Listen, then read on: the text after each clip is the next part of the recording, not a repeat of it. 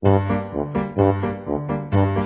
哪，时间不够，事情老是做不完，怎么办？别担心，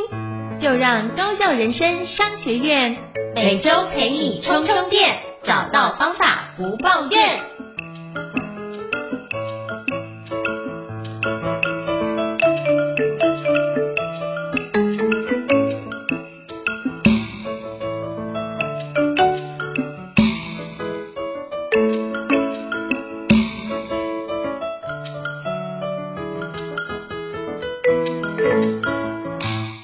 大家好，欢迎大家来到高效人生商学院，我是赵英成，我是电脑玩物的站长伊瑟。许多人想达成的梦想很多，而人生苦短。如果用相对高效的方式进行，进而让人生丰富精彩。高效人生商学院与你一起前进。想请教伊瑟老师，我们今天想要聊什么样的主题呢？今天我们来聊一个比较特别的题目，就是有时候我们成功了，那天晚上非常的开心庆祝，但不知道大家有没有这样的经验？第二天、第三天，忽然那一个快乐的感觉很快就消失了，然后。甚至心中变得更加的空虚，甚至有时候还会感受到更强烈的挫折感。那为什么成就感很难以维持，容易消逝呢？那我们如何又在这样的情况底下去找到一个持之以恒的动力的来源呢？不知道应成老师会不会遇到这样的情况？有没有什么样的方法来去解决这样的问题呢？我觉得你这个提问好，因为我觉得我也会遇到这种情况。举个例子啊，像我们最近不是光 Podcast 这件事情，我们就是做了七十几集，还有我们发觉，哎，我们终于突破了十万的收听率。好，这件事情，哇，我觉得当下很开心，而且突破十万的。可是突破十万的隔天，我就发觉，你现在看的就不是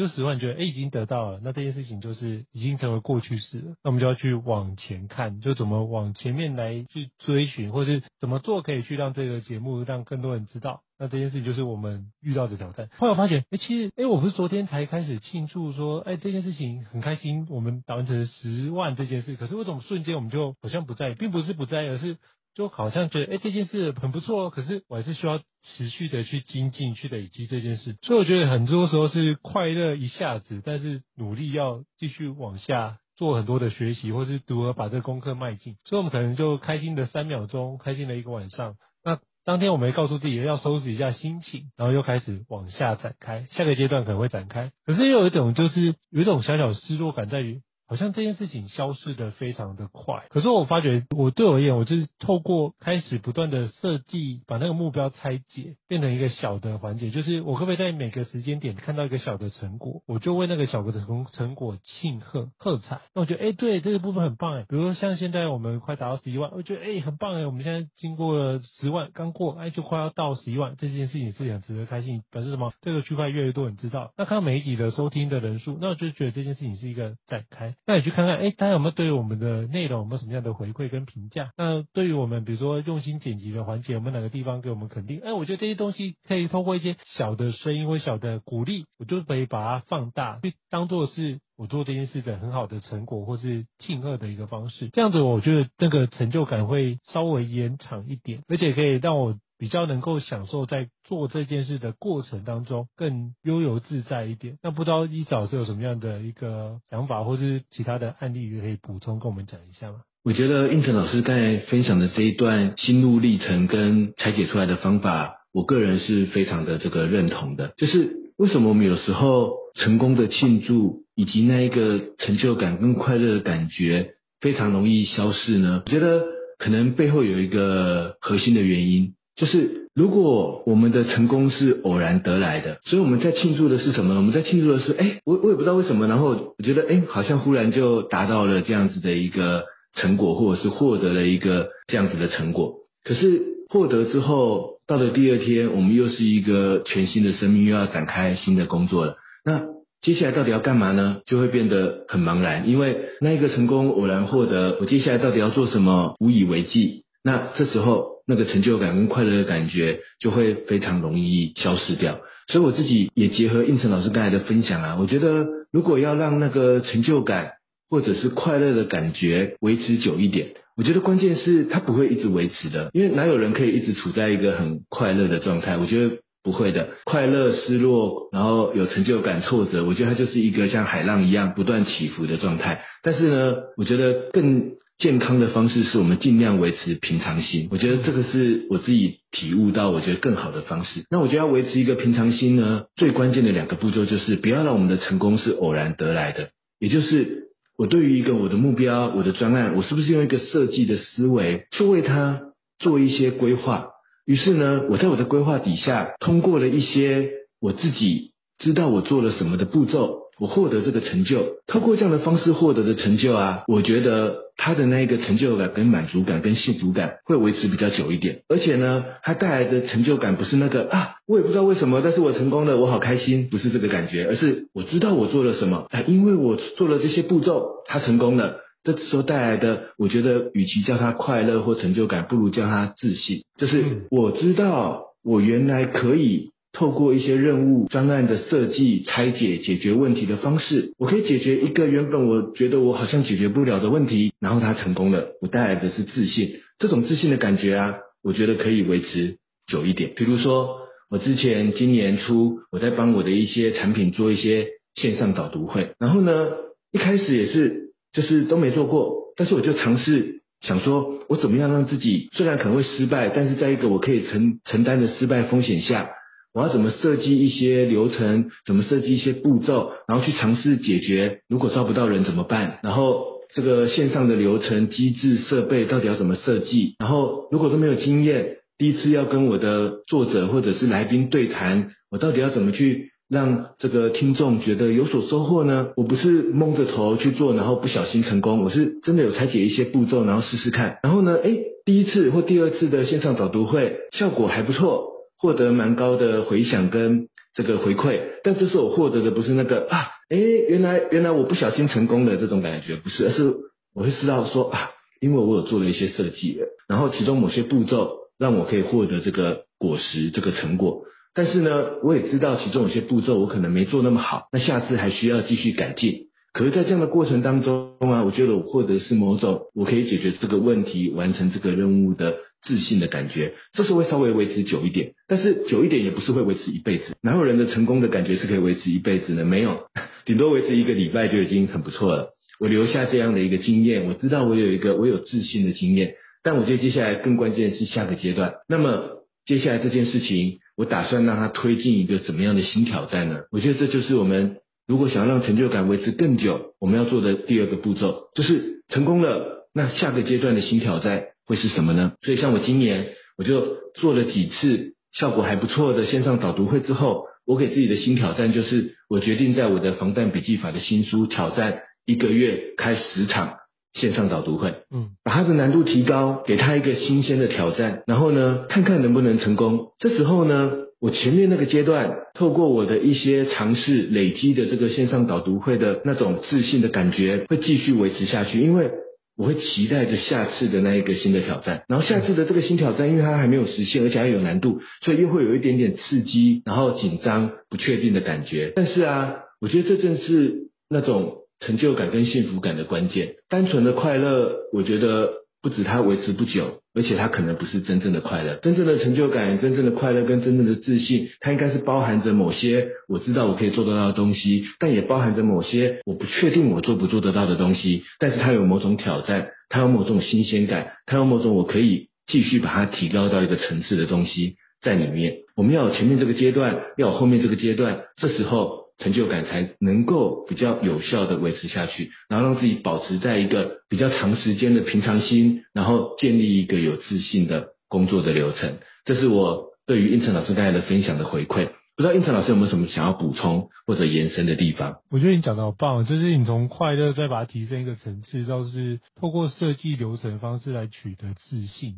然后透过这件事，从原来我不原来我不行，或是转换成原来我可以，我觉得这是一个非常好的一个从内心由内而发的一个不同的改变。当你有这样的自信的时候，你会发觉你在迎向很多的挑战都是不一样。就像刚开始就是前段时间你比较忙，我就想说，那我们 Podcast 本来是两个礼拜一更，然后后来变成一个礼拜一更，那发现哎。诶我又把它尝试从一个礼拜两更、三更，然后看透过阅读相关环节，发现哎，其实如果 Podcast 也可以做，可以被做到日更，就是每天都更新哦。那我就想说，那我把挑战看看，因为这件事对我来说也是一个很很难的事情。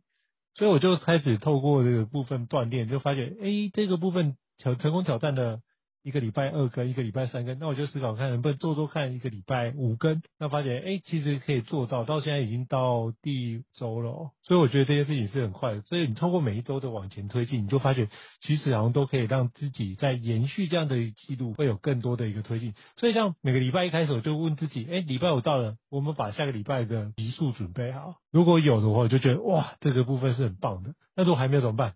就有点焦虑啊。那就可是焦虑没关系，我就会想说，那我们赶快把这件事情给完成。所以我觉得那个焦虑感反而也是促进我可以去完成这件事情很大的动力。所以我觉得刚刚伊思老师所提到，就是开始办防弹笔记法办的那个十场的新书导读会，我相信一定会有一些很多新的看见或新的学习从里面得来，那可以从里面甚至发展出后续的延伸的下一本书的一个内容。所以非常期待下一本书哦。那我觉得这个区块是用这个角度来看。那我觉得刚刚你也提到一个非常重要的概念是，就是要有设计一些自己能够承受的失败。那我的想法就是不伤根不伤身，就是我们做一些投资，只要不用伤害根本，基本上都不会伤害身体的状况，基本上是一样，就是不会撼动你原来的本质上，所以都是可以去尝试。而我会觉得那时候我不会把它当做是一种失败，而是我把它当做做实验，做实验都会有一些学习，那得到的东西就是我们的学习的经验。所以人生不是得到就是学到，可以从里面来。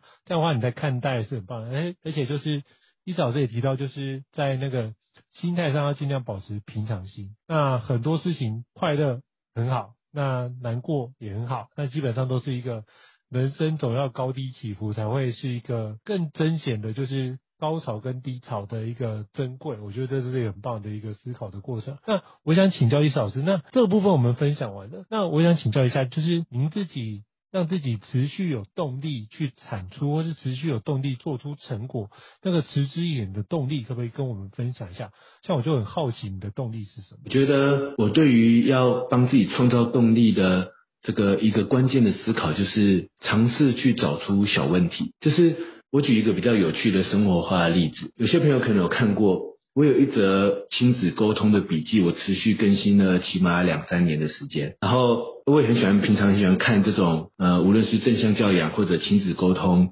相关的这个书籍，甚至我在看很多书籍的时候，我都把它联想到亲子沟通上面的解决办法。我记得有一天，我老婆就问我说：“伊瑟，你怎么这么多年来，你对于这件事情还是这个这么锲而不舍？”然后。而且好像都一直觉得这是一件很有趣的事情，然后都一直有兴趣去把它认真研究下去呢？为什么为什么会这样子呢？然后不会觉得厌烦，不会觉得说沟通这个问题怎么永远解决不了呢？因为沟通本来就是永远解决不了的问题嘛。但就是为什么在这个永远解决不了的过程当中，我会一直有一个持之以恒的动力，去让自己不断的像胤丞老师刚才说的，不断的实验，不断的迭代。我觉得很关键的一个点就是对于一个小问题的这个。把捉，然后为这个问题设计一个有挑战的小小成果，这是我觉得我自己帮自己维持动力的一个最关键的技巧。就是比如说，可能这个阶段我跟小孩解决了某某一个某一种这个情绪沟通上面的相关的问题，但是这时候我就马上再去检视一下，在这个过程当中还有没有什么样的小问题可以拿出来再继续解决呢？或者你一定会觉得，在这个沟通的过程中，好像还没有到我到达我那个想象的完美的情况。但这时候也不要想得太大，就把它落实在我们的生活当中的某一个小小的问题上。比如说，接下来我可能就抓住了一个小小的问题是：有时候玩游戏的时候，小朋友如果输了，比如说输给我，那他会比较容易有一些这个不服输或者是生气的情绪反应。这时候我就想说，好，下个阶段我要来解决看看这个小小的问题。那抓出问题。但接下来我就会开始设计有趣的小成果，我就会说，啊，刚好我小孩最近他蛮喜欢这个学围棋的，也有让他去上课，所以我就想说，我来设计一个小小的成果，跟他下围棋的时候呢，我偶尔输，偶尔赢，然后怎么去设计一个这个让他有时候会赢，但有时候会输，但输的时候呢，我有设计过输到什么程度会刚刚好，然后在这个过程中有没有可能去跟他沟通这种面对输赢的一些。更好的心态，或者是更好的方式，或者不一定是一定要输或赢，而是可不可以设计一些方法，然后让小朋友在这样的过程当中，他会知道说，哦，原来这种事情是我可以透过改进自己的策略，改进自己下次下棋的某些观念或者某些技巧，然后来来来让自己变得更厉害，来让自己变得更好呢？我会刻意去设计一些这样的桥段，设计这样的情境。有可能因为我们是老师啊，所以我们说上课上久了，我们不是都会常常设计很多情境。让学员去解一些案例啊，干嘛干嘛。可是我们在设计的时候，我们是不是就不会故意设计一个很难的问题？但也不能设计太简单的问题，要设计一个刚刚好的问题，让他觉得他解得出来，但是又有某些卡关的地方。但是呢，正是这样的过程中，我们彼此会感受到某种成长的感觉。然后，而且呢，目标很大，有些甚至有些目标是要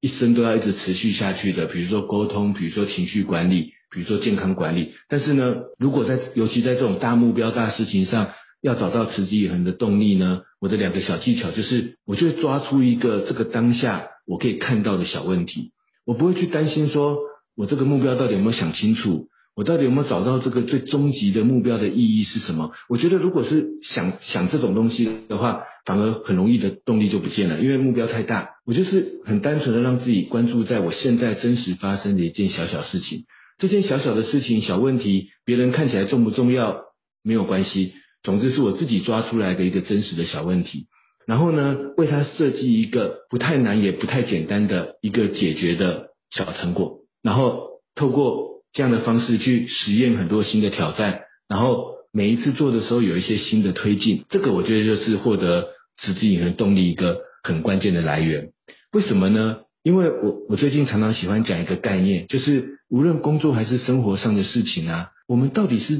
只是做完那件事情结束搞定就没有了，还是我们每次做这件事情的时候都有一些新的故事出现呢？什么是新的故事？比如说我跟小孩一起透过围棋练习这些输赢的过程，可能小孩每一次都学到的一些小小的技巧，每一次都学到了一个小小的观念，每一次都又更熟悉的练习了一个小小的这个方法。那这样子，他就觉得好像每次都不一样，好像每次都有新的故事。那我在做我的工作专案的上面，这次做这本书，我来做一个这样子的附加产品。下一次做这个书，这个附加产品可不可以做一个什么样的改变跟调整？在下一次做这类似的书，或者是做其他的书的时候，再把它做一些什么样的行销或者宣传的变化。这样子呢，每一次在做的时候，就不会只是觉得。我搞定工作，或者是我完成工作而已，而是他都一直有一些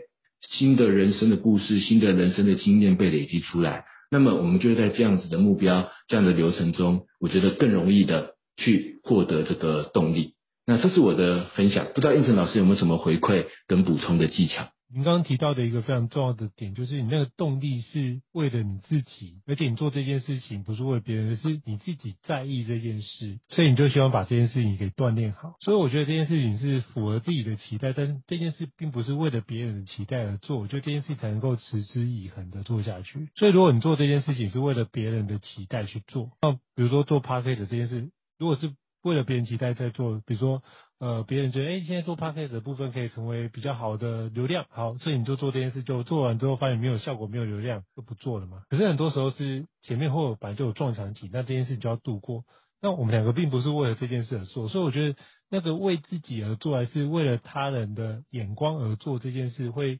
让这件事的动力有非常大不一样的展开，所以我觉得这件事情是，比如说像您研究时间管理工具或者是高效工具这件事，是我们希望让自己的工作更有效果，然后这件事情可以更有品质，进而让什么，我们有更多的时间可以对于比如说家人啊、其他的环节我们有兴趣的事物，可以用更有品质的方式去输出或产出，这是我们在意的点，所以我们就开始研究这件事。那研究完就迭代，让我们的方法越来越修正，做得更好。可那本质上是为了我们自己，并不是为了他人。所以我觉得抱持这样的一个信念开始做这件事，就是一个比较好。那你就去看看，那这做完之后，只是刚好我们做完这件事，同时帮助我们自己，也帮助了别人。因为这样，我们就开始开课，做协助其他人来，同时可以展开，让他可以往更高效生活的方式。去进行，或者是用 podcast 的方式，可能没办法进来课程里面，没关系，你一样可以听我们的对话去展开。或许有一些方式对你来说是有用的，那就拿去用。我觉得这都很棒哦。